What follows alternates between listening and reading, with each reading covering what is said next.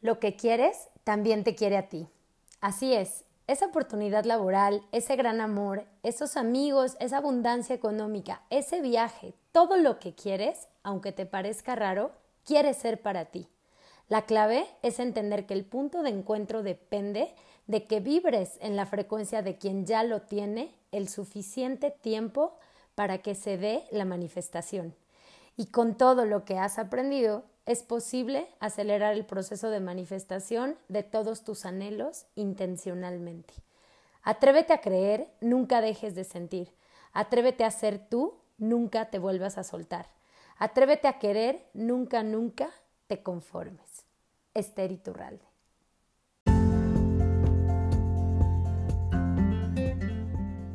Cuando nos mostramos al mundo tal cual somos, brillamos con luz propia y conectamos con nuestra esencia pero muchas veces nos limitamos a vivir y actuar de acuerdo a lo que opinan los demás y pocas veces nos detenemos a mirarnos y conocernos. Yo soy Fer Asensio, tanatóloga, semióloga y life coach. Mi misión es acompañarte a soltar lo exterior y conectar un poco más con tu interior. Este podcast está diseñado para mirarte de la piel hacia adentro. Y por medio de reflexiones, entrevistas y pláticas amenas, darte las herramientas que requieres para mostrarte al mundo tal cual eres. ¿Estás listo?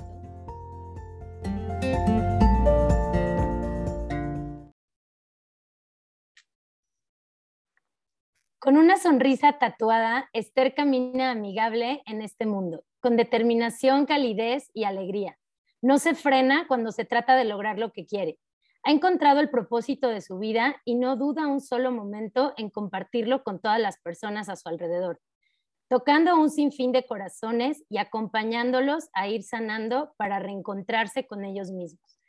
Mexicana, la más chica de cinco hermanos, en su infancia disfrutaba mucho ver películas, escribir, dibujar y leer.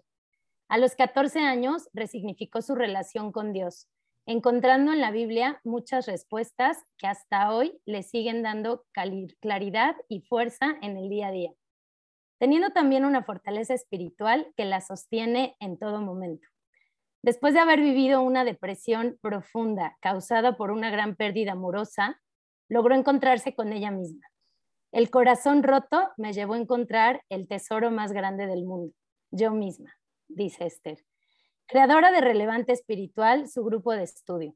Reinventate Podcast, Epic Heart, Epic Self, Tapping, Money Mindset, su empresa de diseño Rocket Comunicación Visual, Sherpa Certificación y sus dos nuevos bebés más recientes, su libro Síndrome de un Corazón Roto y el podcast de Sherpa. Esther es diseñadora, life coach, conferencista, escritora, entre otras cosas. Para mí, Esther ha sido coach, compañera líder, inspiración e incluso una gran amiga que Dios y la vida me pusieron en el camino. Bienvenida, Esther. Esther, nunca me habían hecho una introducción tan bonita como esta ya, ya está, me estaba, se me estaba saliendo la lagrimita. Muchísimas gracias, Fer. Bienvenida, Esther. Me encanta tenerte aquí en el podcast porque de verdad estoy segura que esta plática pues le va a llegar a, mucha gente y, este, y bueno, que puede tocar muchas vidas, muchos corazones, que es algo que, que sabes hacer. Gracias, gracias por estar aquí. Muchas gracias por invitarme. Tu proyecto está padrísimo y es un honor. Gracias, Esther. Pues vamos a empezar, si te parece, con unas preguntitas rápidas. No hay respuestas ni buenas ni malas, es solo como para aflojar un poco el cuerpo, que la gente te vaya conociendo y, este, y que te pongamos un poco nerviosa. No, es cierto? Aflójame, aflójame. vamos, Esther. Cuéntanos, ¿qué te quita el sueño? Uf, que mis gatas se mueran. Qué fuerte más ahora, ¿no? Que se quedaron solas un rato, así. Pensar que se están haciendo grandes, que según yo no se están haciendo grandes, porque la esperanza de vida de un gato bien cuidado puede llegar hasta los 20 años. Pero fíjate, todo eso es cosa que investigo y, y me, me, da paz, porque digo, no, van a la mitad de camino, yo las voy a cuidar y van a estar siempre súper sanas para que vivan lo máximo que me puedan durar. Eso me quita el sueño. Eso te quita el sueño. Esther, en una palabra,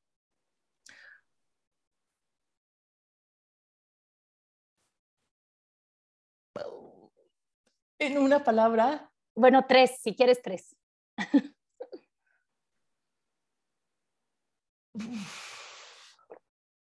Em,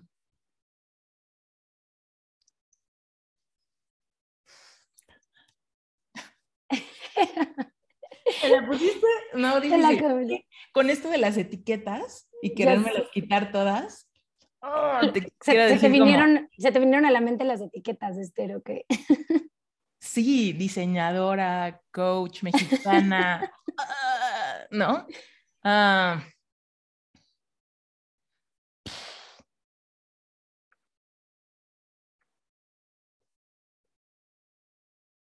persona en transformación. Persona en transformación, me encanta. Si tu vida sonara música, Esther, ¿cuál sería? ¿Cuál sería la canción? ¿Cuál sería el ritmo al que sonaría tu vida? Ah, definitivamente sonaría a música indie folk, así como con tamborcito y con, y con guitarra y con, híjole, con instrumentos así de la tierra, ahorita ando tan como enamorándome de la naturaleza, que me encanta ese tipo de música, pero que no se escuche tribal, que sí se escuche como moderna, como, ya sabes, como un poquito más cool, pero con todas esas raíces. Me encanta. Ok, oye, la palabra que más usas. Últimamente.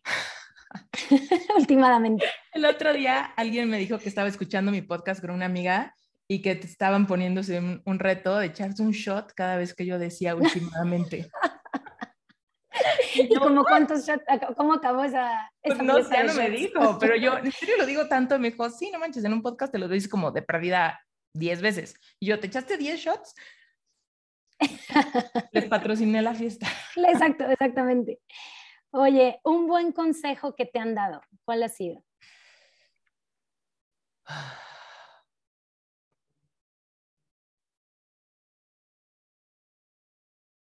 Sigue tu intuición. Qué lindo. Qué, este, qué buen consejo. si pudieras tener una comida con una buena sobremesa, con tres personas vivas o muertas, ¿a quiénes escogerías? A Brent, a Cookie y a Valentina. no son personas, pero... Los sentarías en la mesa.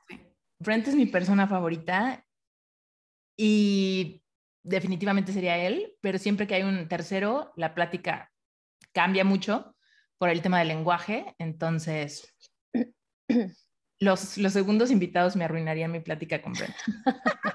ok, ok. Em, ¿Qué tan en serio te tomas la vida, Esther? Ay, esa respuesta tiene que ser doble, porque a veces me la tomo súper en serio y luego me acuerdo que no debo y entonces ya me la llevo más tranquila. Y así estoy en ciclos. Como tú, tú misma regresándote y tú misma retándote. Sí. Oye, ¿cuál es algún objeto que atesores mucho? Ay, este, este anillo que está aquí. Mm. Este lo atesoro muchísimo. Me lo regaló Brent en mi cumpleaños pasado, cumplí 38 años, y me lo regaló y me dijo, o sea, es una ramita de olivo. Para quienes no lo están viendo, es un anillo de plata y tiene así como, es envolvente y tiene como hojitas, ¿no? Es como una ramita con hojitas. Pero cuando me lo explicó Brent, me dijo que es una rama de olivo y el olivo tarda ocho años en dar fruto. O sea, cuando tú plantas un árbol de olivo, te tienes que esperar un friego para que dé fruto, ¿no? Ocho años.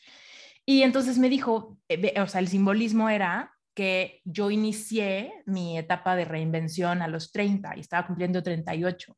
Y entonces ahorita que me gusta mucho la vida que he diseñado, me dijo, pues es, es como, estás dando fruto desde esas semillas que plantaste cuando estaba muy difícil la cosa a mis 30 años. Wow, sí, qué increíble. A ver, dentro de ocho más, ¿dónde estás? ¿no? Porque ahora estás sembrándolo dentro de ocho, me imagino, ¿no?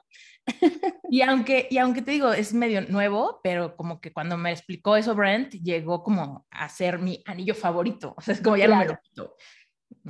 Qué lindo. Oye, eh, ¿cuál es para ti la ironía más grande de la vida? Ah, la, la ironía o la paradoja que más me enamora es la de la ley de la vibración, que para tú tener lo que quieres, tienes que ser capaz de vibrar como si ya lo tuvieras para que lo tengas. Entonces, eso a mí se me hace una, una ironía increíble, ¿no? Que muchas veces yo me la pasé esperando lograr algo, tener algo o cambiar algo para entonces sentirme diferente. Pero si la ironía es que yo tengo la capacidad de sentirme así antes de tenerlo, para que entonces lo tenga, ¿no? Se me hace una ironía y paradoja hermosa de cómo funciona este universo incomprendido por muchos humanos. Claro, wow. Oye, el peor defecto del ser humano, ¿cuál crees que sea? Ay, las ganas de cambiar a los demás. como esta obsesión porque todos cambien o que todos sean como ellos. ¿no? Sí. Sí. ¿Qué es aquello que has vivido y que nadie se podría perder de experimentar?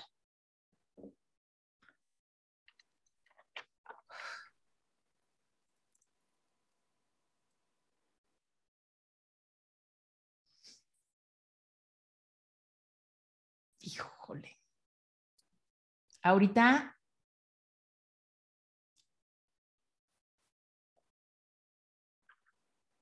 Te voy a decir dos. La primera es enamorarte de una persona alineada contigo y con tus valores. Es que nadie se debería de perder esa. Pero voy a decir algo que no he, contado a nadie todavía porque es como muy íntimo, pero eh, hacer eh, plant medicine. Mm. Eso es una de las cosas más bonitas que sigo integrando que he hecho. Entonces, desde, o sea, tener una experiencia psicodélica creo que es algo súper maravilloso que nadie se debería de perder. Ok, ok. Oye, y ya la última pregunta, siempre, bueno, no, faltan dos más. La penúltima es, si pudieras poner una frase en el cielo y que todo el mundo pudiera leerla, o sea, como el mensaje de Esther para el mundo, ahí tatuado en el cielo, ¿qué frase pondrías? Mm. Lo peor que me ha pasado es lo mejor que me ha pasado. Claro, súper. Oye, y ahora sí, ya la última. ¿Qué crees que hay después de la vida? O sea, a lo mejor es una pregunta más profunda, pero así como simple, ¿qué hay? ¿Qué hay después de esta vida para ti? Otro viaje. Otro viaje, como este o diferente, pero otro.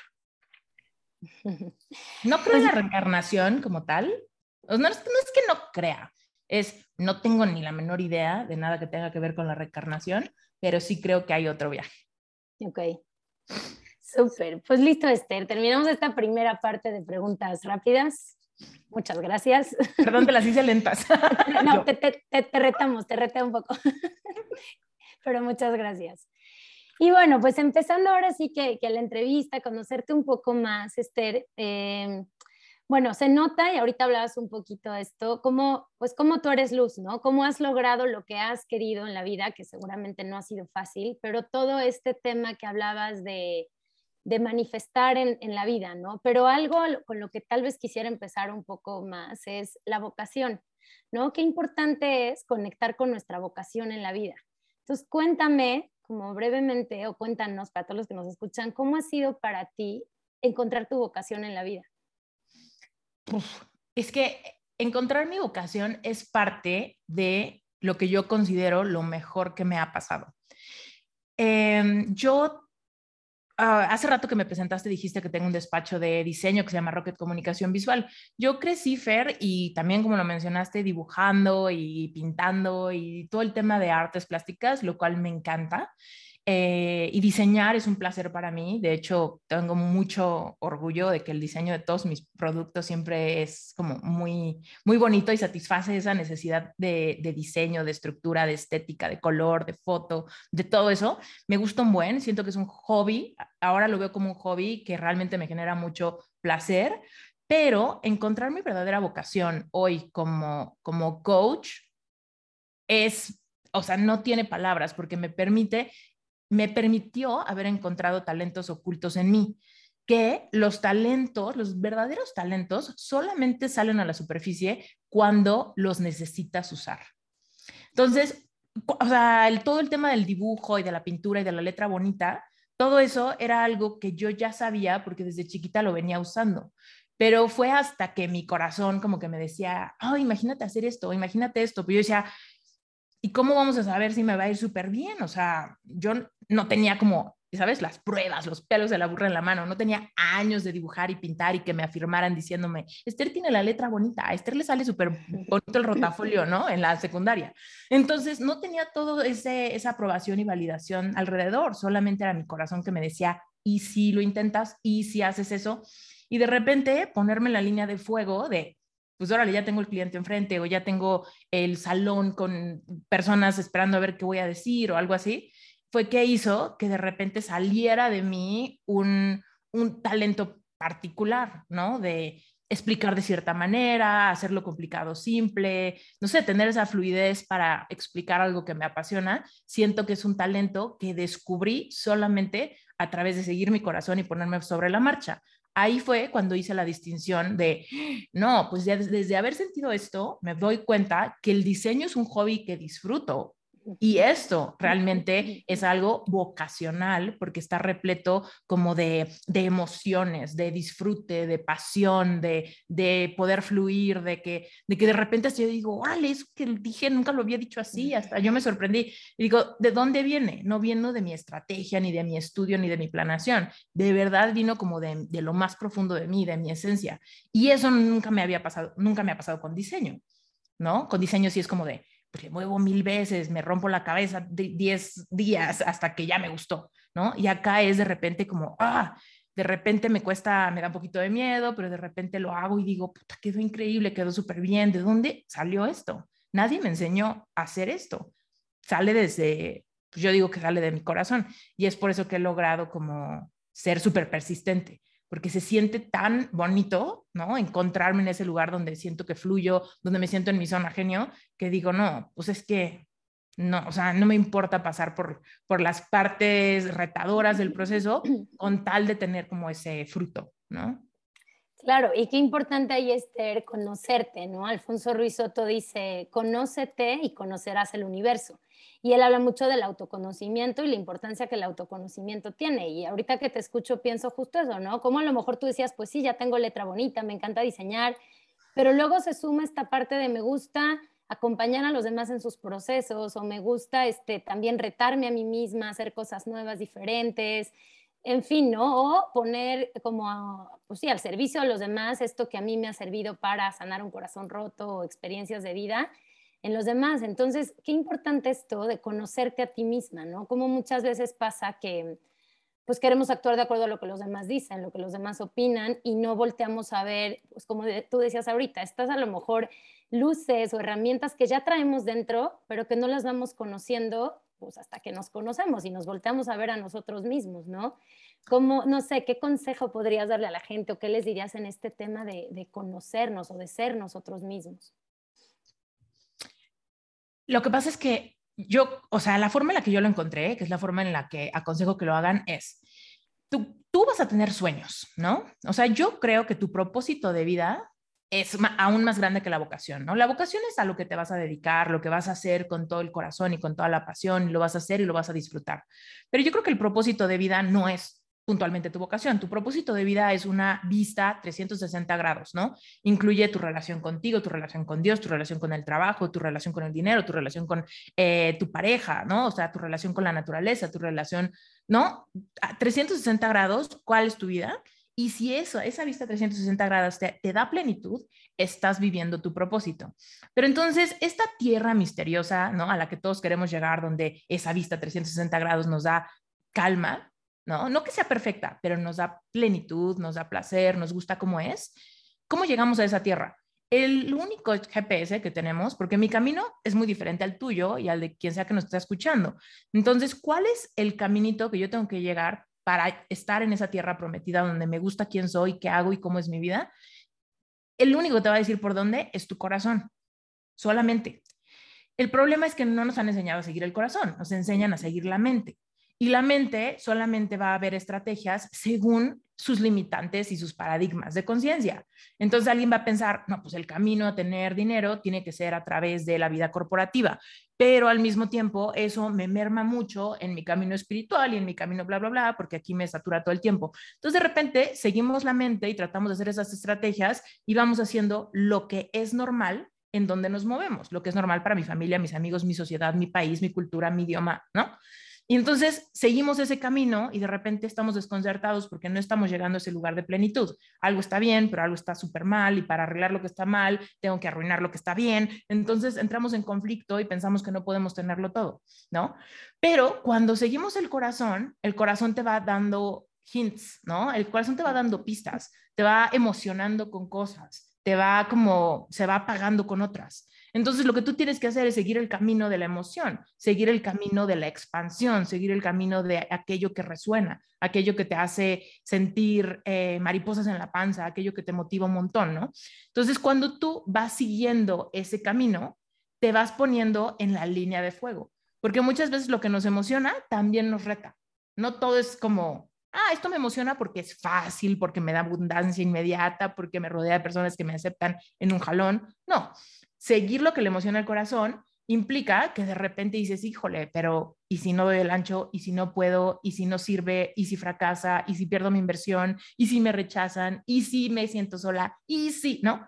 Todo eso es como, uh, la mente tratando de decirte, si sigues el corazón, estás en una posición sumamente vulnerable porque algo puede salir mal y ¿qué vas a hacer? ¿No? Pero entonces el punto es que cuando sigues el corazón fervientemente y dices, pues yo voy tras eso, anyway, de repente es cuando empiezas a necesitar tus talentos. Y entonces empiezan a salir a, flote. Y ahí es algo súper bonito, que digo, es que el corazón es súper sabio, ¿no? El corazón sabe lo que hay en nosotros, que nosotros no nos hemos, no, hemos, no nos hemos dado cuenta porque no lo hemos necesitado porque en la vida corporativa no se necesita eso, o porque en la vida en casa no se necesita eso, o porque, ¿no? La vida ahí en tus cuatro paredes, en tu ciudad, no se necesita eso. Pero ¿qué pasa si el anhelo es, qué tal que viajo, me voy del otro lado del mundo y aprendo otro idioma y cambio de profesión radicalmente? Tal vez el corazón se súper emociona, pero la mente va a decir, ajá, y si no te alcanza, y si, ¿no? Y entonces ahí está el reto de decir, si realmente quiero vivir una vida plena en mis términos, donde realmente alcanza a sentirme súper plena con lo que hay. Repito, no que todo sea perfecto y que ya nunca haya problemas, pero que sea una vida que te gusta vivir. Entonces tienes que atreverte a mostrarte, a ser vulnerable en el camino, seguir el corazón, correr riesgos y ahí viene el ingrediente secreto, ¿no? Si no te da miedo sentir tus emociones, vas a poder ir en ese camino y de repente vas a encontrar esa cosa para la que no solo eres buena, para la que eres excepcionalmente talentosa o talentoso, ¿no? Entonces, híjole, ese, ese, ese talento excepcional no se encuentra en tu trabajo de en tu trabajo de siempre, con tu grupo de amigos de siempre, con tu familia de siempre, con tu rutina de siempre. Ahí no vas a encontrar cosas para las que eres buena. Y te van a decir, es que tú eres súper buena en eso, tú eres súper buena con los números, tú eres súper buena en la chamba, tú eres súper creativa, ¿no? Te van a decir todo eso y vas a creer que es suficiente, pero no lo es, porque no es que eres excepcionalmente buena. Yo te digo, disfrutaba muchísimo el diseño, mm, toda mi familia me validaba, ¿no? Ay, te queda padrísimo, tu letra es increíble, ay, luego que me hiciste es lo más hermoso que he visto, ¿no? La escuela me validaba, yo tenía promedio en 9.9, fui becada el 50%, ¿no? O sea, me validaba el mundo. Sin embargo, yo sabía que no era excepcionalmente buena. O sea, hay diseñadores mucho más buenos que yo, ¿no? Entonces, no era excepcionalmente buena. Y pues ya, ¿no? pero cuando empiezo a seguir mi corazón, la verdad es que ahí sí yo creo, no, no digo que soy la mejor, pero creo que soy excepcionalmente buena en lo que hago hoy en día. Y eso me da mucha satisfacción personal, que ya no necesita la validación. Yo no necesito que nadie me diga, qué, buen, qué bien escribiste tu libro, ¿no? Si me lo dicen, qué padre, siento súper bonito, la verdad. Pero no es necesario porque on my own, yo misma decido, yo misma creo fervientemente que es excepcionalmente bueno. ¿No? Claro, que, sí, qué importante eso, porque creo que es donde conectas con tu propósito, con tu esencia, el decir, me pueden validar o no los demás, pero yo estoy como conectada conmigo, ¿no? Estoy, estoy como, como alineada, estoy encontrando mi vocación de vida, encontrándome a mí, conociéndome Y ahí, digo, con todo esto que ahorita decías, pues uno es ya en el presente, ¿no? Vas viviendo con todo eso, la vida te va poniendo las señales, la intuición te va guiando, pero qué importante tener también como estas metas, ¿no? Como el decir, ¿y para dónde voy ahora? ¿Qué sueños tengo? ¿Qué cosas quiero lograr? ¿no? Y ahí entra algo para lo que tú pues te has desarrollado muchísimo, que te gusta y que además lo haces muy bien, ¿no? Das hasta un curso enfocado en eso y demás, de todo lo que es manifestar, ¿no? Nuestra vida. Y hay algo que me encanta, Esther, de ti, a diferencia de otros lugares que lo he escuchado, es como conectar mucho el tema de las emociones, ¿no? Qué importante es que al manifestar, como este tema de realmente encontrar esas emociones claves que te llegan a eso que estás soñando o anhelando. Cuéntame un poco, o sea, ¿cuál es el reto o el secreto para ti en estos Vision Board, Affirmation Walk, ¿no? ¿Qué es lo que conecta con que vayas logrando? Y claro ejemplo tú, ¿no? Ahora el DEPA en el que estás, que lo compraste apenas, tu libro, tantas cosas que en algún momento estuvieron en un Vision Board y hoy ya son una realidad, ¿no? Ay, pues sí, ese es mi mero mole, lo que más me gusta. Y ve, o sea, para contestarte esa parte, me gustaría agregar en la respuesta pasada que puede parecer un poco petulante. O sea, ahorita alguien nos puede escuchar y puede decir, ay, qué petulante está, excepcionalmente buena, ¿no? Eh, pero todo, todo esto que he hecho ahorita, tenemos que, que recordar que mi primer motivación fue el dolor de sentirme buena para nada, ¿no? Entonces, todas las emociones son polarizadas, ¿no? Sí me encanta el tema del sentir, pero solamente porque he vivido en carne propia que las emociones todas son como de los lados de una moneda. Cuando tú te atreves a sentir todo lo, negativo, la tristeza, la nostalgia, el miedo, la ira, el vacío, de repente también puedes sentir la plenitud, la felicidad, la abundancia, la llenura, ¿no? Entonces, yo al principio, yo creo, soy fiel creyente que solamente nos motivan en la vida dos cosas, el dolor o el placer. Cuando yo inicié mi camino, lo único que me motivaba era el dolor.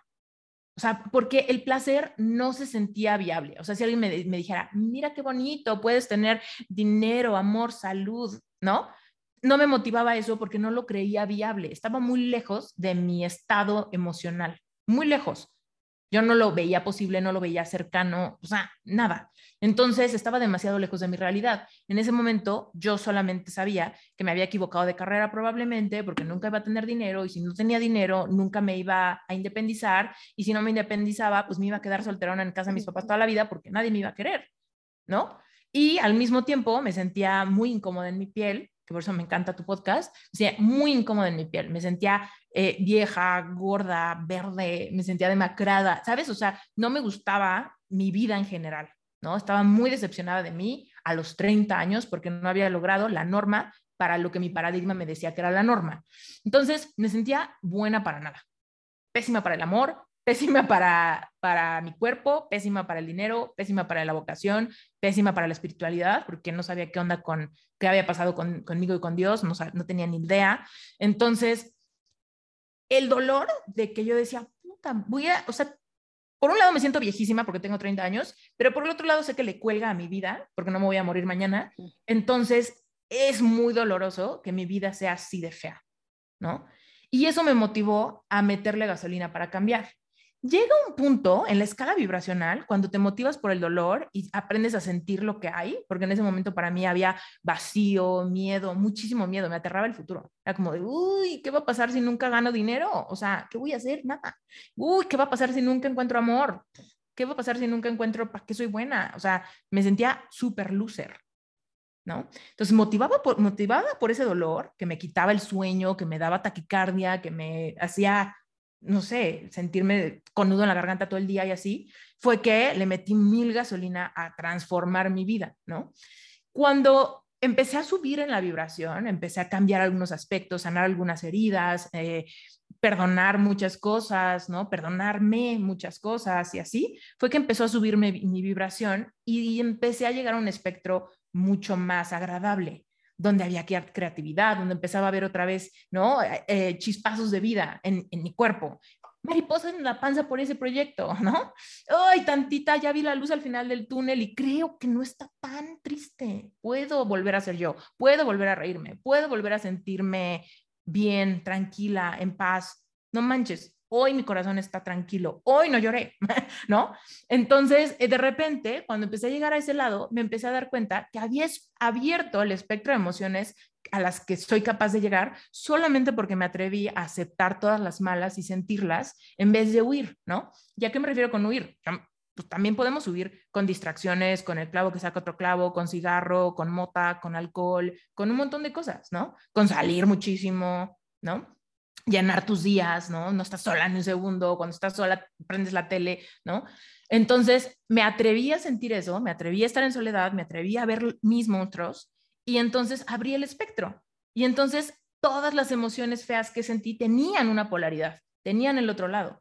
Y entonces cuando empiezo a llegar a esos lados, y obviamente en ese camino me leí 45 mil libros, ¿no? Y estudiaba muchísimo y así, porque estaba muy motivada por el dolor, de repente me empiezo a sentir diferente y mi motivación cambia. Mi motivación se vuelve el placer, porque ya ahorita ya no estoy tan lejos de creer que es posible, de ver hacia dónde voy, de ver la luz por algún lado, de tener el hilo negro que ya, ya, ya, ya, lo tengo súper bien agarrado. Entonces, ahí fue cuando de repente dije, es que ya no estoy motivada por mi vida es tan asquerosa que tengo que hacer algo, ¿no? Era, no manches, mi vida está bien padre y puedo ir allá y puedo crear esto y puedo salir con tal persona y puedo bailar y puedo, ¿no? Entonces, todo eso ya me estaba motivando, ya me estaba motivando el placer. Y en ese interfer, cuando yo estaba lidiando con mis emociones y así, fue cuando llegó a mi mundo el tema de las leyes universales. Y ya, después de todo ese preámbulo, ¿te acuerdas hace rato que me preguntaste cuál era como cuál era como la cosa más rara, la paradoja o la ironía ¿no? Ah, del mundo. Entonces ahí te mencioné lo de la ley de la vibración. La ley de la vibración dice que todos, todo es energía, ¿no? Todo en este mundo es energía y todos estamos en constante vibración o movimiento, pero solamente podemos atraer a nuestro campo, ¿no? Aquellas cosas que están en una vibración parecida a la nuestra, ¿no? Entonces, si yo quiero tener esas cosas que ya me motivaban, eso, eso que me decía el placer, imagínate qué bonito sería, imagínate qué padre sería tener un libro, imagínate qué padre sería ser dueña de tu casa, imagínate qué padre sería ir a la playa, imagínate qué padre sería enamorarte de alguien así, ¿no? Entonces, todas esas cosas ya me motivaban un montón, ya las veía viables, ya las veía un poco cerca de mi, de mi esfera, y entonces yo decía, bueno, ¿cómo le hago entonces para obtenerlas? Y ahí venía la paradoja de empecé a entender que la frecuencia a la que estamos vibrando corresponde a la emoción que estamos sintiendo, ¿no? Entonces yo decía, ok, me siento motivada, me siento contenta, me siento ilusionada. Esa es una muy bonita vibración, pero todavía no es la misma vibración de aquella persona que ya escribió un libro. La persona que siente bonito pensar que va a escribir un libro no está vibrando igual que la persona que ya escribió un libro. Están cerca, pero no es la misma frecuencia, ¿no? Está en el 97.7 y la otra está en el 101. ¿no? Entonces, ah, estamos cerquita, pero no estamos en el mismo lugar. Entonces yo entendía, la paradoja es, yo no voy a sentirme como la persona que ya escribió un libro cuando escribe el libro, porque eso, eso siempre lo voy empujando. Yo tengo que sentirme como si ya lo hubiera escrito para que entonces cuando todo eso como nazca, todo eso, eso se cree, todo eso se, se haga tangible. Entonces, la paradoja es, todo lo que tú quieres, tienes que ser capaz de vibrar como aquel que ya tiene lo que quieres para que entonces lo tengas. Parece un trabalenguas, pero a mí me resulta fascinante, ¿no? A mí me hace así como, ah, es, es, es que es una gran ironía. Porque entonces nosotros siempre vamos persiguiendo sentimientos. Perseguimos tal cosa porque creemos que nos va a hacer sentir así, ¿no?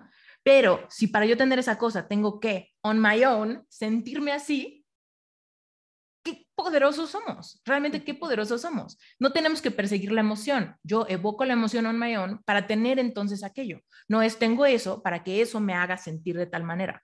Entonces, eso a mí me explota la cabeza, ¿no? O sea, desde que lo escuché por primera vez y lo entendí, cada vez que lo digo me vuelvo a emocionar porque me vuelve a parecer fascinante, que entonces no tenemos que perseguir nada, nosotros tenemos el potencial de hacer todo el trabajo que pasa de tu piel hacia adentro para que puedas vibrar en la sintonía de todo lo que dices que quieres para que lo tengas. Y entonces a eso me dediqué, a descubrir cómo vibrar en la sintonía de aquello que digo que tanto quiero.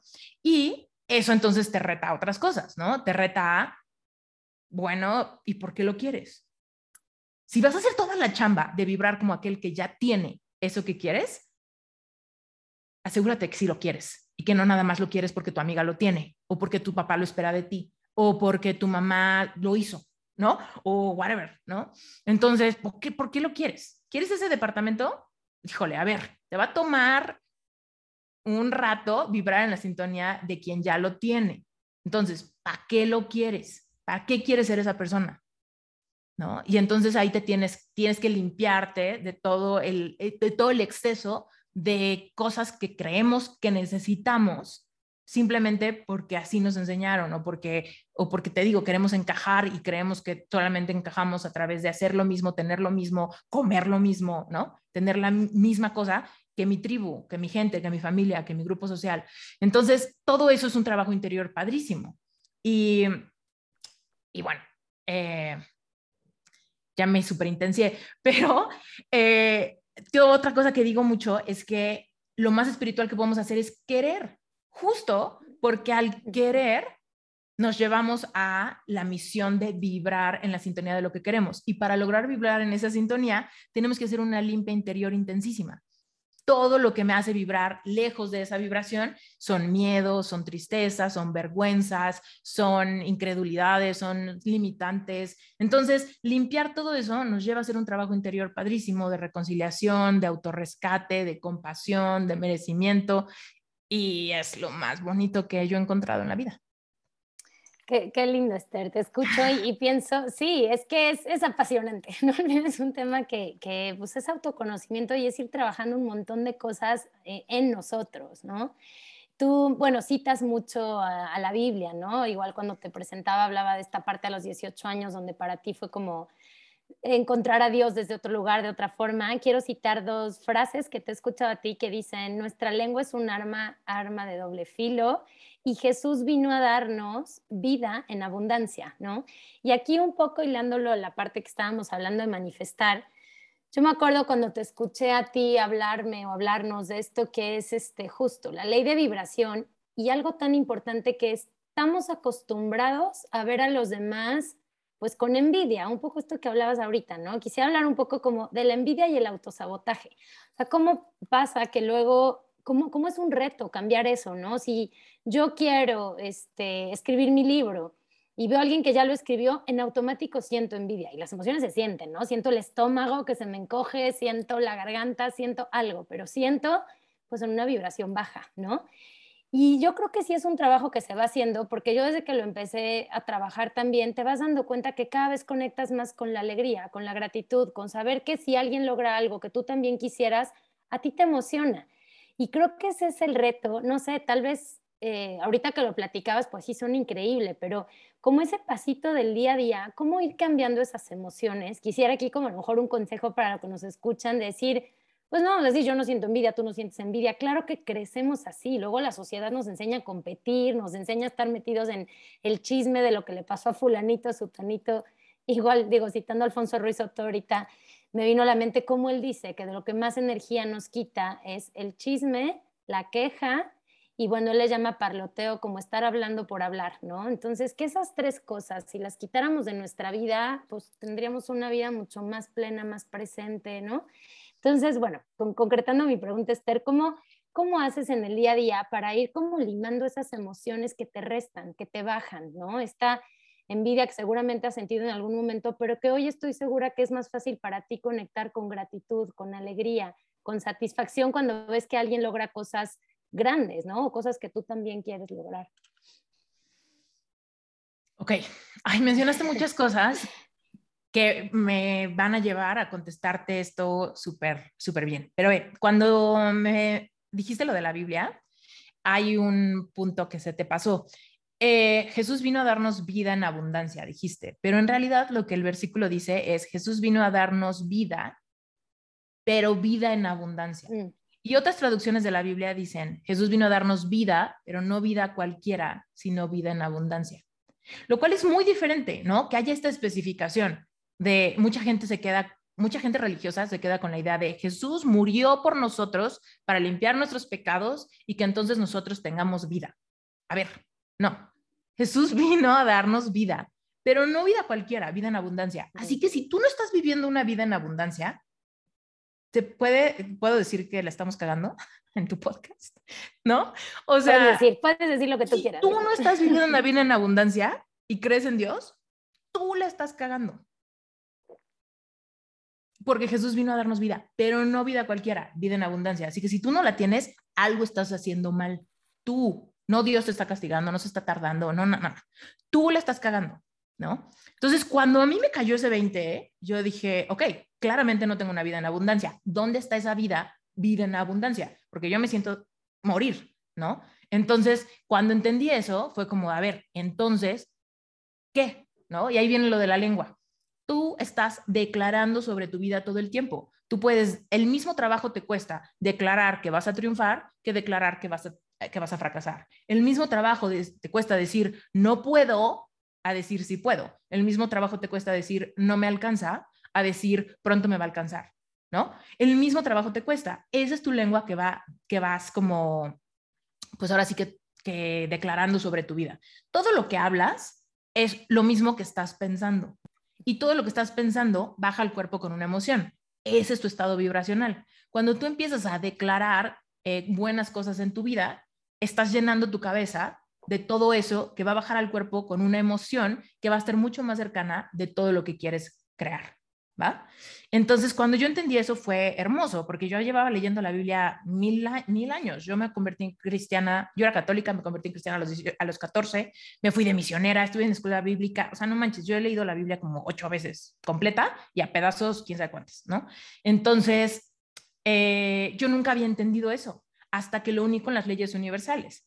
Y, por ejemplo, hay un versículo en la Biblia donde dice las instrucciones para pedir. Cuando sea que tú pidas algo, eh, actúa como que ya lo recibiste para que te sea dado. Eso es la ley de la vibración, lo que decíamos hace rato. Aquello que quieres, bueno, tienes que vibrar como aquel que ya lo tiene para que entonces lo tengas. Eso está en la Biblia, esa es la, la explicación más básica y completa de la ley de la vibración, ¿no? Entonces, ya vamos al tema de la envidia que dijiste. Yo puntualmente soy, no sé si conocen para quienes nos están escuchando que conozcan el eneagrama de las personalidades, yo soy eneatipo 4 y el punto ciego del eneatipo 4 justamente es la envidia. Entonces, me conozco la envidia muy bien a nivel somático, me conozco la envidia muy bien. Sé cómo se siente en el cuerpo, sé cómo se siente en las axilas, en la panza, en la garganta, sé cómo se siente la envidia, ¿va? Eh, quienes no saben qué es el eneagrama, es un, es un es una herramienta de autoconocimiento, ¿va? que divide a los seres humanos en nueve personalidades y muchos subtipos. Pero bueno, el punto es que yo soy cuatro y el punto ciego es la envidia. Entonces, entendamos primero la envidia. Bien, ¿qué es? Eh, creemos que la envidia es como, no me gusta que alguien tenga aquello que yo quiero o algo que no creo que se merezca, ¿no? No creo que se lo merezca y algo, una emoción me genera en mí. Pero la realidad de la envidia es que la envidia es la separación. Me da miedo, me da coraje que alguien tenga algo que no creo que es posible para mí. Por ende, me siento mal. ¿Va? Entonces, yo he sentido la envidia cañón. En algún punto, yo tengo una historia de que un día eh, mi mejor amiga se, yo estaba soltera y mi mejor amiga, híjole, y en ese entonces teníamos mucho tiempo para vernos, entonces nos veíamos todo el tiempo ella y yo, íbamos a mil lados, íbamos a conciertos, íbamos al teatro, íbamos a cafés tres veces por semana, ¿no? Y me acuerdo que de repente en su cumpleaños su novio me dijo, ay, Esther, ¿qué crees? Le voy a pedir que se case conmigo al rato. Y yo, luego, luego yo sentí como ya sabes, como sudoración en las axilas, nudo en el estómago, ganas de llorar, eh, mucha incomodidad, contracción total. No creo que ella no se lo mereciera. Tampoco creo que no lo debería tener, ¿no? ¿Por qué sentí envidia? Toda esa envidia que yo sentí era miedo de que las cosas cambiaran y que su felicidad me afectara o de que eso que ella iba a tener, yo nunca lo iba a tener. Entonces, toda esta envidia era más hacia yo irme al espectro de vibración completamente opuesto de aquella cosa. Entonces, si nos regresamos al tema de, eh, tenemos que vibrar en la sintonía de lo que queremos para que después lo tengamos, pues yo justamente estaba alejándome completamente de la experiencia de ella. Vibracionalmente me estaba alejando, porque esto de un anillo de compromiso, de una promesa de amor, de que alguien te quiera, de que alguien te escoja, todo eso, a mí me estaba generando todas las emociones de rechazo, contracción, ¿no? todo eso. Entonces, eso explica la frase cortita de Harv que me encanta, ese escritor Harv en su libro Secretos de una mente millonaria, dice que todo lo que envidies no lo puedes tener. ¿Ok? Entonces, cuando yo entendí eso, de todo lo que envidies no lo puedes tener, ¿qué tantas ganas te quedan de seguir envidiando? ¿No? Pues técnicamente ninguna. Pero la explicación de por qué, por qué, no, no es nada más una cosa mágica, ¿no? De si lo envidias, te castigo. No, es porque vibracionalmente es absurdo. Tú estás viendo algo, ¿no? Suponte que lo que te da envidia es un carrazo del año increíble, ¿no? Si es pinche vieja, no se merece ese coche, ¿no? X. Ese coche, cuando tú ves el objeto que quieres, te está generando emociones de contracción, de odio, de coraje, no crees que sea posible para ti, ¿no? Y entonces tú te estás yendo al espectro completamente opuesto de ese coche. Te estás yendo al espectro del no coche o del bocho horrible oxidado cayéndose a pedazos, ¿no? Entonces te estás yendo a ese espectro. Entonces, simplemente, vibracionalmente, tú voluntariamente, al sentir envidia, te estás yendo para allá. Cuando yo entendí eso, dije, no, o sea, yo necesito vibrar en la sintonía de todo lo que considero lindo en la vida aunque ahorita no esté en mis manos, aunque ahorita esté en las manos del vecino, aunque ahorita esté en las manos de ese güey que va manejando en periférico, que trae un, carrazo y que me encanta, o de esa chava que escribió su libro y que es bestseller, o de esa chava que está a punto de casarse con el amor de su vida, ¿no? Entonces, ahí es cuando ves esa cosa que te genera, que te gusta, y entonces celebras a la persona que lo tiene, porque de esa manera te estás uniendo a la vibración de tenerlo. ¿no? cuando yo entendí eso fue como hermoso. Incluso cuando me pasó eso de mi amiga, yo ya sabía todo esto. Yo ya sabía todo esto, pero de repente hay sensaciones viscerales, ¿no? Del cuerpo, de, ¡ah! ¿no? Me, me espanta, no me gusta, me intimida, todo va a cambiar, todo se va a acabar, ¿no? Y sí, sí, sí cambió todo sí cambió todo, sí estaba más ocupada, sí ya no me podía ver, sí después embarazó, sí, ¿no? Y sí todo cambió, y sí hace siglos no voy al teatro ni al café con ella, ¿no? Pero el punto es que yo tampoco puedo, porque yo también estoy viviendo mi vida, porque yo también me casé, porque yo también viajo, porque yo también estoy ocupada, porque yo también tengo muchos otros sueños cumplidos. Es normal la evolución de la vida, ¿no? Entonces, pero la única manera con la que me pude eh, como contener fue a través de decir, a ver, primero que nada, ¿qué estoy sintiendo? Porque todas las emociones que ahorita están burbujeando en mí, esta contracción, estas ganas de llorar, este coraje, este miedo a que las cosas cambien, ya está aquí. Entonces, ¿se acuerdan del espectro de emociones que hablaba hace rato? De la motivación del dolor y la motivación del placer, vuelve a pasar. Entonces, motivada por el dolor que siento, de no solamente la estoy cagando como amiga, sino al mismo tiempo yo me estoy alejando cañón de que algo similar me pase a mí y al mismo tiempo, pues, ¿quién quiere vivir, no? Con esas, pretendiendo que estás feliz cuando estás cagándote por dentro. Entonces, ahí fue cuando dije, pues no, o sea, yo tengo la capacidad de controlar todo lo que pasa de mi piel hacia adentro. Entonces, primero me voy a hacer un espacio seguro para sentir esto, ¿no? Y sí, me metí al coche y lloré y grité y le hablé a mi hermana y le dije que no es justo, ¿no? La vida, puta madre, ¿por qué yo? No, ¿no? Ya sale todo eso y de repente ya viene mi parte sabia a decir, güey, qué padre, qué bonito, qué increíble, va a ser lo máximo, seguro yo voy a ser dama de honor, seguro va a estar padrísima la organización, seguro va a ser el bodorro del año, va a estar increíble, va a estar increíble, tengo que celebrar esto, voy a ser la mejor, ¿no? Y yo en esos momentos todavía estaba como muy, todavía diseñaba más entonces le hice la página web de su boda, las invitaciones, ayudé a escoger la tela de los vestidos, sí fui dama de honor, organicé un speech para su ceremonia, que fue una ceremonia religiosa extraña. Entonces yo hablé muchísimo en su ceremonia. O sea, increíble, la pasé padrísimo. Yo hice intencionalmente la chamba de sentir las emociones que salieron en mí para sanar muchas confusiones dentro de mi corazón y luego unirme a la felicidad, a la celebración, a la alegría de que te escojan, de que te quieran, de que tengas abundancia para pagar tu boda, todo eso. y la, la, la pasé súper bien. ¿Y qué creen? Ella se tardó como un año en casarse, ¿no? De que se comprometió a que fue la boda, como un año. Fer, su boda fue como a dos horas de la Ciudad de México y yo estaba yendo a su boda ya con Brent. Wow. Ya estaba con Brent y Brent está, vino a México para ir a la boda de mi mejor amiga, porque yo era dama de honor, porque no se la podía perder. Fuimos juntos, nos la pasamos increíble en esa boda y fue padrísimo que cuando aventó ella el ramo, yo lo caché y cuando aventaron la liga, Brent lo cachó. Wow. ¿no? Y tantito después, bueno, tantito después, un año y medio después, vete a saber, eh, en mi boda, ella, Karen se llama, estaba haciendo un speech en mi boda. ¿no? Entonces, checa qué poderoso es que cuando tú envidias, te estás alejando de la vibración de tenerlo, de disfrutarlo, de ser parte de ese mundo. Pero cuando tú haces la chamba de hacerte responsable por todo lo que está pasando de tu piel hacia adentro, es que entonces irte a la vibración de quien ya lo tiene. Y entonces lo tienes con él. Y entonces esto impacta tanto mi vida, la verdad, que cuando yo veo a alguien, por ejemplo, me entero que alguien compra un departamento, ¿no? Ahorita, digo, yo ya compré el mío, pero ponte pasó mucho tiempo en el que, pues no, yo estaba pagando mi renta y así, y de repente me enteraba de alguien que ya compró su departamento y yo les preguntaba como de, no manches, ¿y qué se sintió firmar? ¿Y qué se sintió tal? ¿Y cómo supiste cuál era el bueno? ¿Y cuánto vas a tener que pagar? ¿Y lo, lo vas a decorar? ¿Y cuándo me invitas? ¿Y no? ¿Y qué se siente tener tu propia casa? ¿No? ¿Por qué?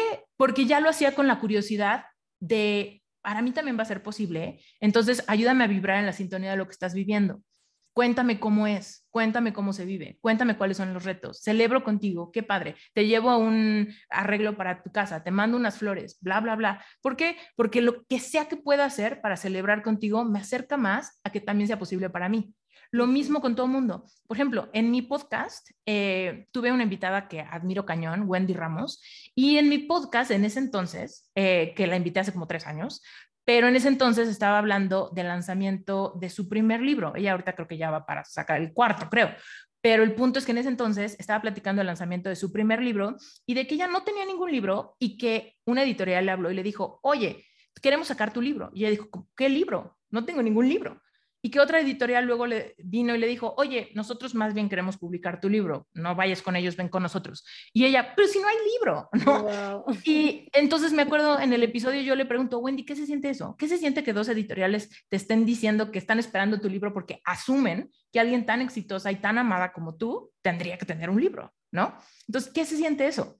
Y me acuerdo que Wendy ahí me dijo como de, ah, pues muy padre y sí, muy bonito, pero como que no estaba cachando realmente la intención de mi pregunta. La intención de mi pregunta es, me quiero unir a tus emociones. Quiero, tú, con esto que me estás contando, me estás dando la ventana a una realidad que quiero que sea la mía. Entonces, no me separo ni siento envidia ni me da coraje, porque pues claro, Wendy, pero tú tienes 300 mil seguidores en Instagram y yo tengo quién sé cuántos, entonces seguramente para ti es posible, pero pues para mí nunca va a ser posible porque le cuelga para que yo sienta eso, ¿no? Todo eso es envidia. Pero cuando yo digo, no mames, eso se puede, eso se puede, que dos editoriales se peleen por ti y quieran trabajar de tu mano y quieran todo eso contigo, ¿qué se siente? Dame una ventana porque esa realidad yo no la conozco aún, pero tú a través de tu éxito y compartiéndomelo a mí, como que me estás dando un acceso, una puerta secreta para que yo conozca ese mundo, lo sienta tantito y me dedique a evocar las emociones que tú me dices que se sienten. Me empiezo a imaginar qué haría yo si eso me lo dijeran. Y entonces ahí es como yo he como minimizado la envidia que siento, porque ya cuando, cuando la veo venir es cuando me recuerdo, ¿qué quieres? ¿Quieres alejarte completamente del espectro de esta posibilidad al odiar a tal güey que no se merece esa chamba porque lo ascendieron y a mí no, ¿no? O quieres unirte a eso. Puta, ¿qué se siente que te asciendan? ¿Qué se siente tener esa oficina? ¿Qué se siente tener ese departamento hasta arriba? ¿Qué se siente tener, no? Y entonces esa es la cura para la envidia. ¿Qué prefieres, no? El otro día alguien me decía, eh, de su ex, ¿no? Es que Esther, o sea, yo todavía no lo supero y no, no es que quiera regresar con mi ex, pero me da muchísimo coraje que le va bien, se va de vacaciones, ya se casó con otra vieja, ¿no? Así. Y yo decía, me dice, ¿pero qué no tengo derecho? ¿No tengo derecho de sentir esto? No tengo derecho de que me dé coraje, que él rompió todas nuestras promesas y bla, bla, bla. Y yo le decía, a ver, por supuesto que tienes derecho. Tú y yo somos seres autónomos. Tú tienes derecho de sentir lo que se te venga en gana. Solamente no te espantes cuando al rato no tengas nada de lo que él tiene. porque tú estás voluntariamente alejándote de la frecuencia del dinero, de las vacaciones, de un nuevo amor. Al odiarlo en él, lo odias para ti también. Y si lo odias para ti también, pues lo haces lo más lejano posible de ti. Entonces, todas las emociones que sientes, sácalas. Es tu responsabilidad sacarlas, sentirlas. No las puedes ahogar, ni olvidar, ni mandar a las sombras de tu subconsciente. Las tienes que sentir. Pero últimamente, después de sentirlas, últimamente, primera vez que lo dije. sí, primera vez. Pero últimamente tienes que vivir con las consecuencias de que perpetúes esa emoción alimentándola. Porque te metes a checar, pinche güey, ya cambió su coche, no se lo merece, seguramente se lo robó, no sé, ¿no? Y entonces todas esas emociones te están alejando de que tú vivas esa vida. Tú lo estás alimentando. Sientes la emoción, pero en vez de dejar que evolucione a la siguiente y empieces a sanar, la sigues alimentando con este odio de todos los días, con el chisme, ¿no? Que con todas tus amigas estás hablando de eso, estás anhelando que se divorcie, seguro se divorcia, ¿no? O sea, entonces tú misma estás poniéndote, o tú mismo, ¿no? Estás poniéndote el pie para conseguir esas cosas. Derecho tenemos todos de sentir lo que queramos, ¿no? La clave es lo que sientes lo puedes sentir para evolucionar y moverte al otro espectro y hacer lo posible para ti también, o puedes simplemente joder tu vida y alejarte de todas las cosas que quieres a través de siempre ver con resentimiento, con coraje, con envidia todo lo que quieres en los demás. Y eso para mí fue tan confrontante que ya dije, no, no, yo pido paz, yo sí quiero, yo sí quiero también para mí, ¿no? Sí, qué importante ahí voltearte a ver a ti, autoobservarte, que es algo de lo que yo hablo mucho, ¿no? Cuando no nos observamos, pues vamos por la vida viviendo, siendo como este, pues títeres o reacciones de lo que hay alrededor, ¿no? Entonces creo que eso es bien importante. Y en este tema de ir manifestando, Esther, eh, quería preguntarte también algo que, que te he escuchado y que se me hace súper interesante, es pues claro que hay tropiezos en la vida. Bueno, hace ratito hablabas cómo a través del dolor te puedes ir levantando, pues porque la vida son altas y bajas, ¿no? Pero cómo a veces en este emprendimiento, dentro del mismo trabajo o en la vida, ¿no? Con metas que queremos lograr, están estos fracasos aparentes, ¿no? Que me gusta, me gusta así como dices tú, fracasos aparentes, porque bueno, para empezar es que es un fracaso, ¿no? ¿A qué te va a llevar? ¿Qué te va a llevar a aprender? ¿Qué vas a lograr? Cuéntame un poco eso, ¿no? ¿Qué es, qué es para ti esto que defines como los fracasos aparentes?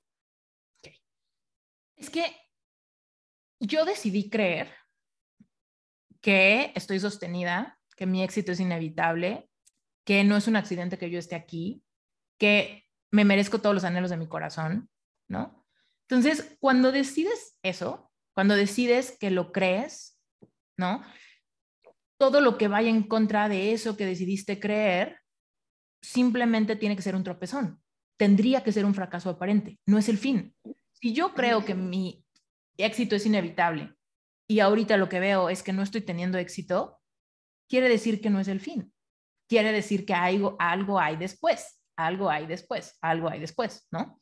Entonces, no existe, no existe la posibilidad del fracaso, simplemente es un tropezón del cual tengo que aprender, el cual me está haciendo más fuerte, el cual me está haciendo más resiliente, el cual me está enseñando algo, el cual me está mostrando algo en mí que no he visto, ¿no? Y entonces simplemente no existe el concepto del fracaso o de qué malo, qué malo es esto que me está pasando. Y hay una historia que a mí me fascina, a ver si te la voy a contar toda mal, seguramente. Es como un, ya sabes, una de estas historias así viejas, ¿no? De sabiduría de cuentos y cosas así. Pero bueno, para hacérsela súper cortita, era, había como una hacienda, quién sabe dónde, ¿no? Y entonces él era una persona con dinero y tenía sus hijos, ¿no? Y su hijo mayor era un cuate muy guapo, muy fuerte y todo perfecto. Y de repente estaba arreando las, arreando sus cabras o lo que sea, y vino un lobo y se comió a todas sus cabras o las mató a todas, ¿no? Y entonces le decían, híjole, este, no manches, qué feo eso que te pasó, qué feo eso que te pasó, ¿no? Y él así de, no digas que algo es feo o bueno, porque no sabemos qué es lo que viene después. Y después vino una helada y no tenían espacio para guardar a sus animales, ¿no? Entonces, ah, qué bueno que no tenías como el pesar de ver a tus animales morir por la helada y no poder hacer nada al respecto. Y él decía, no digas que algo es bueno o malo porque no sabemos qué es lo que va a pasar. Entonces, el hijo sale en la helada, a quién sabe dónde, al pueblo a comprar comida o provisiones o lo que sea, y como hacía demasiado frío, se resbala, se cae y se rompe una pierna. Y le dicen, ay, qué malo que te pasó eso, que por el hielo y te caíste y entonces te rompió la pierna, qué feo, qué malo, porque es tu hijo el más fuerte, el que te ayuda, el que puede salir y quién sabe qué. Y le no digas que algo es bueno o malo, porque no sabemos qué es lo que va a pasar. semanas después llegan a reclutar para el ejército porque había una guerrilla y tenía que, que irse a pelear con ellos. Y no lo escogen porque tenía la pierna rota, entonces no podía ir a, servir. Qué bueno que tenías la pierna rota porque entonces no tienes que ir a arriesgar tu vida y pelear en la guerrilla. No digas que algo es bueno o algo es malo, porque no sabemos lo que va a pasar después, ¿no? Entonces, bueno, ya quedó clarísima la historia. Nunca sabemos qué es lo que va a pasar después. Y cuando tú y yo etiquetamos que no nos dieron, no nos dieron el préstamo para la casa, qué malo, no sabes si te estás librando de algo que no va a salir bien o de comprar un edificio que se va a caer con el siguiente temblor o vete a saber, ¿no? Entonces, muchas veces vamos etiquetando lo que va pasando en nuestra vida como un fracaso, un atorón, un castigo de Dios. A mí siempre me va mal, a mí nunca me sale, a mí no me dieron el ascenso. O sea, tú no sabes qué es lo que va a pasar después. Nuestra chamba es decidir qué creemos que merecemos de la vida. Si realmente vas a ser resiliente para ir tras tus sueños y, crees que los sueños te los mereces porque vienen de tu corazón y no de tu ego. Yo creo que los sueños que tengo realmente vienen de mi corazón porque ya hice la limpia de cuáles venían por el ego. ¿Cuáles son los que vienen por el ego? Ah, cuando yo tengo esto, voy a impresionar a los demás. Cuando yo tengo esto, voy a poder encajar con tales personas. Uy, quiero ver su cara cuando vea que tengo tal cosa, ¿no? Entonces, todo eso viene del ego. O también el ego viene de, solo así me van a aceptar y amar y bla, bla, bla, ¿no? Entonces, cuando nada más es por el placer de, querer, por el placer de experimentar, por el placer de sentir lo que se siente y vivir esta vida, no como una vida cualquiera, sino una vida abundante, entonces simplemente es por el placer de tener una experiencia física chingona, ¿no? En este viaje que tenemos. Entonces, eso no viene del ego y vas tras, tras ello, vas tras ello. Y si te niegan el préstamo de la hipoteca, no pasa nada. Y si todavía no te alcanza para el enganche, no pasa nada. Y si todavía no sale no sé qué, no pasa nada. Y si te ganan el departamento que querías y lo compró alguien antes que tú, no pasa nada. Y eventualmente llegas al lugar correcto. Y tal vez hay veces nos va a retar la paciencia, todo lo queremos y lo queremos ya, pero ahí viene también mucho aprendizaje, ¿no? Estás aprendiendo a disfrutar el aquí y el ahora, o si, o sea, puedes querer cosas hacia adelante sin dejar de disfrutar ahorita. Ese es el reto, ¿no? Claro. Entonces, pues yo creo que yo creo que eso para mí fue súper sanador, porque yo siempre vivía pensando como en, uy, quiero, quiero, quiero, y se me hace tarde, se me hace tarde, se me hace tarde. El otro día le decía a alguien, Fer, eh, que yo me siento como late bloomer, ¿no? Encontré mi vocación después, encontré el amor de mi vida después, encontré para qué soy buena después, ¿no? Y no me importa, o sea, no me importa, yo me siento más joven hoy que tengo, al momento de grabar este episodio tengo 38 años, que cuando tenía 29 y estaba a punto de cumplir 30 me sentía vieja, loser, perdedora, no manches, ¿no? Hoy que tengo 38, 8 más, me siento súper joven, me siento súper feliz, siento que tengo el mundo por, por delante, ¿no? ¿Qué, ¿Qué cambió? Solo soy más vieja, ¿no? Pero toda la percepción de mí ha cambiado. ¿Por qué? Porque me doy permiso de querer lo que quiero sin dejar de disfrutar ahorita. Claro, creo, creo que eso, Esther, es bien importante, justo el disfrutar el presente con todo esto que nos has compartido, ¿no? Ya de manifestar, de tener claro hacia dónde vas, conocerte, pero qué importante disfrutar el presente, ¿no? Y para, para ir cerrando ya como esta entrevista del podcast, igual eh, hablábamos, ¿no? Antes de, empezar la entrevista o fuera del aire de, de, yo te decía, cómo Brent tiene sus propios sueños y tú también, pero en esta vida de pareja, pues han de pronto sabido como completarlos o acompañarse, ¿no? En los sueños. Y el mismo Brent, que fue una manifestación tuya, ¿no? Algo que manifestaste, que dijiste es el amor de mi vida y quiero que, o sea, lo visualizaste, lo sentiste, conectaste. Mi pregunta es, ¿quién es, quién es y quién ha sido Brent en tu vida? Uy. Ay, pues Brent es como Brent me motiva como un cañón, o sea, es como un súper motivador, inspirador, me reta muchísimo. O sea, yo me enamoré y me casé con alguien que hace todo lo que me asusta, todo lo que me asusta, todo.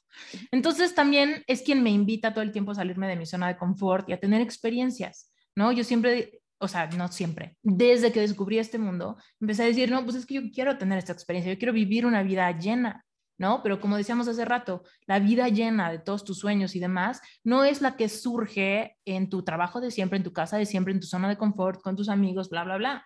Y la verdad es que Brent viene y me invita a hacer muchas cosas que expanden mi corazón, pero que mi mente dice, ¿cómo le vamos a hacer? ¿No? Entonces me dice, vámonos a Alaska. Y yo, no manches, estaría increíble conocer Alaska, estaría padrísimo. ¿Cómo va a ser? ¿No? Me expande muchísimo, pero al mismo tiempo digo, puta, pero ¿y cuánto va a costar? ¿Y cómo va a estar? ¿Y qué tal que está muy solo? ¿Y qué tal que está muy frío? ¿Y qué tal que está muy, no? Y todo eso es mi mente, mi mente, pero mi corazón de niña dice, qué padre, le voy a contar a mis amigas que me voy a Alaska, ¿no? Va a estar bien bonito, ¿no? O va a ser una experiencia que seguramente va a darme muchas historias y darme muchas experiencias y darme muchos aprendizajes y qué comida, qué comida habrá, estará rico, estará feo, ¿no? ¿Dónde iremos a vivir? ¿Cómo, cómo será, ¿no? Entonces todo eso me, me llena la vida de, de sorpresas y cosas así. Entonces, Brent es quien me invita a salirme de mi zona de confort y a disfrutar de cosas que nunca creí que, que fueran posibles para, para mí. Al mismo tiempo es quien me mantiene a raya de mis proclividades, porque nunca sanamos de nuestras proclividades. O sea, podemos cambiar muchos mecanismos de defensa y todo, pero pues, todos tenemos la proclividad a algo que hemos hecho muchos años, ¿no? Entonces yo tengo la proclividad a ser súper dramática, a ser un poco chantajista, a, ¿no? A, a ser un poco conflictiva, tal vez, ¿no? Motivada por el, por el dolor, por el miedo a que las cosas cambien, por el miedo a que me deje, por el miedo a que algo cambie, ¿no? Entonces, Brent no le gusta nada el drama, entonces siempre me, me, mantiene a raya de mis proclividades y eso me encanta porque me invita a seguir siendo quien, quien quiero ser y no quien fui, ¿no? Y eso es súper bonito.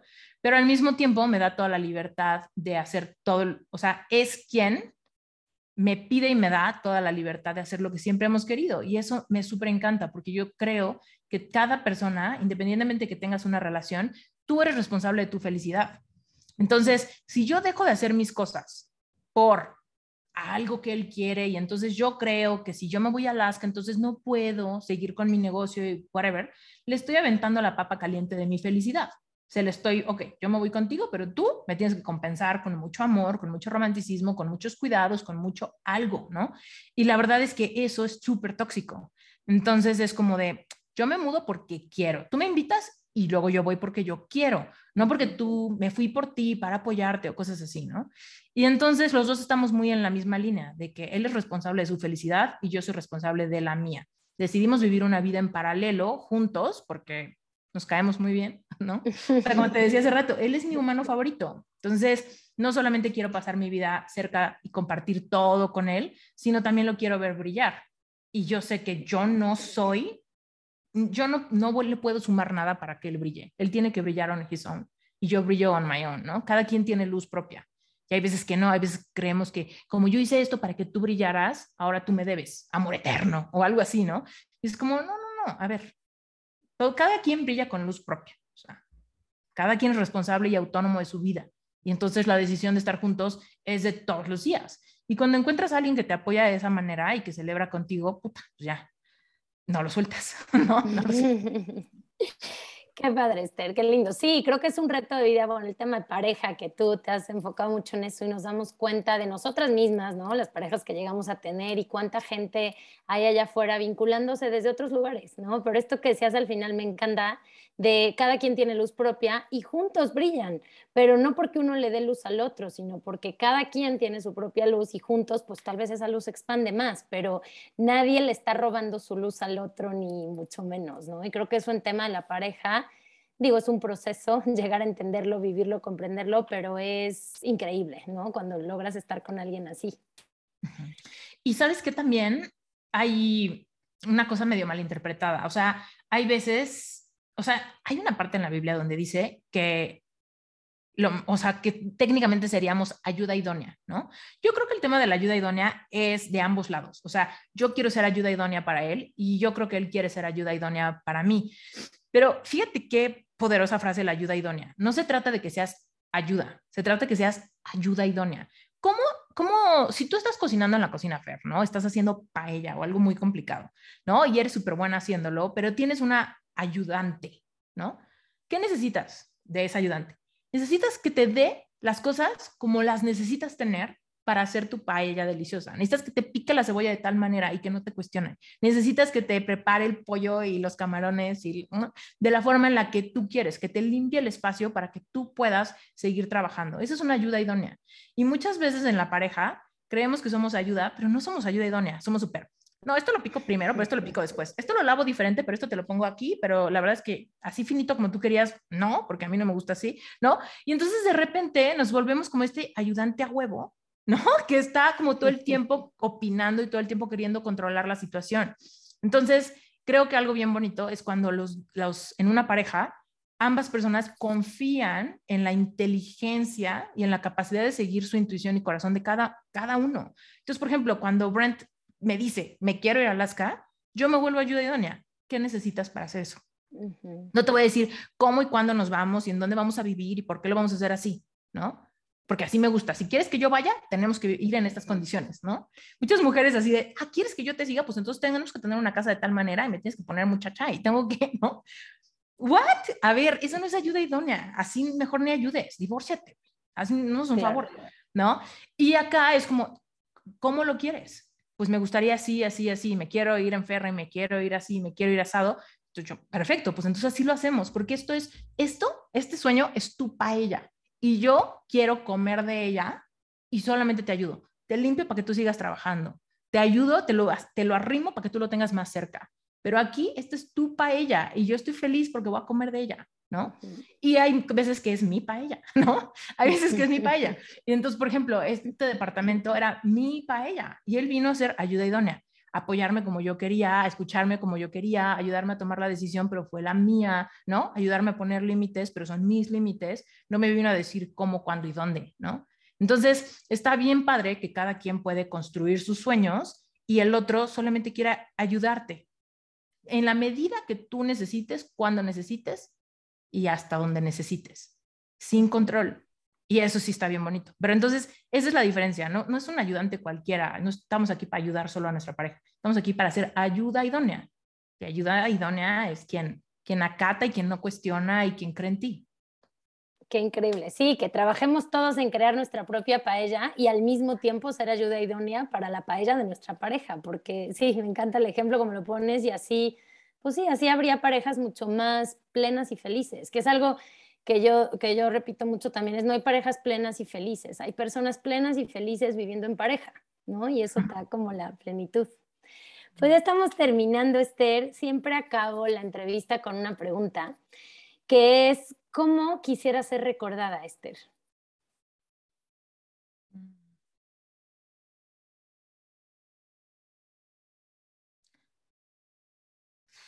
Yo creo que como una persona que compartió lo que le hizo feliz. O sea, quiero compartir lo que me llena, lo que me hace feliz. En todo, ¿eh? O sea, sí, en mi trabajo y con mi libro y así, pero también aquí, o sea, también con mis gatos, también, también con mi, no sé, me gustó mi sopa y le quiero dar cucharadas al de al lado, ¿sabes?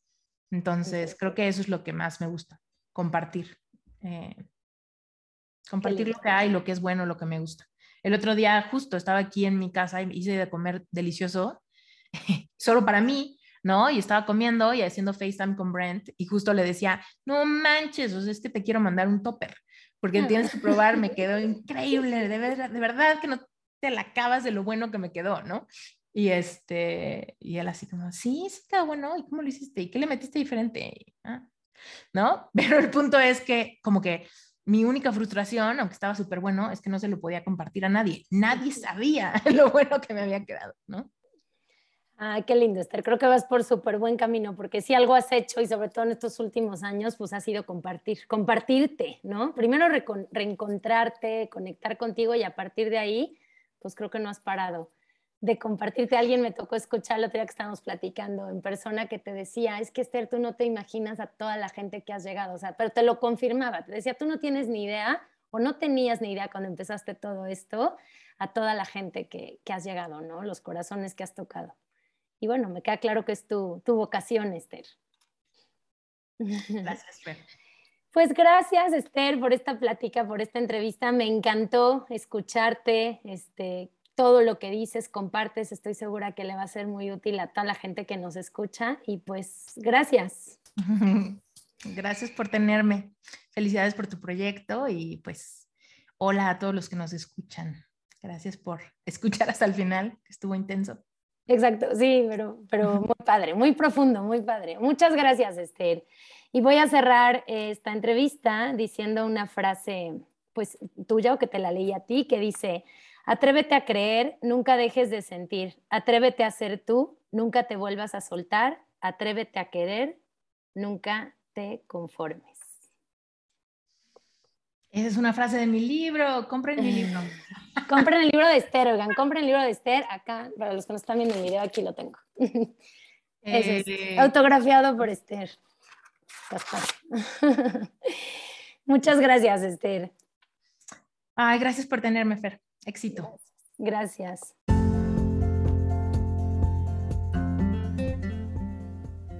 Muchas gracias por haber escuchado este podcast y por quedarte hasta el final. Si te gustó este capítulo, compártelo, tómale un screenshot, sube una historia y etiquétame. Deja tus comentarios y califícalo. Y si aún no me sigues en redes sociales, puedes encontrarme como Fer Asensio Life Coach. Ahí comparto contenido diario. Recuerda que también puedes ver el video de estas entrevistas en mi canal de YouTube. Me encanta poder estar en comunicación contigo por este medio. Nos vemos en el próximo episodio del podcast. Te mando un abrazo con mucho cariño.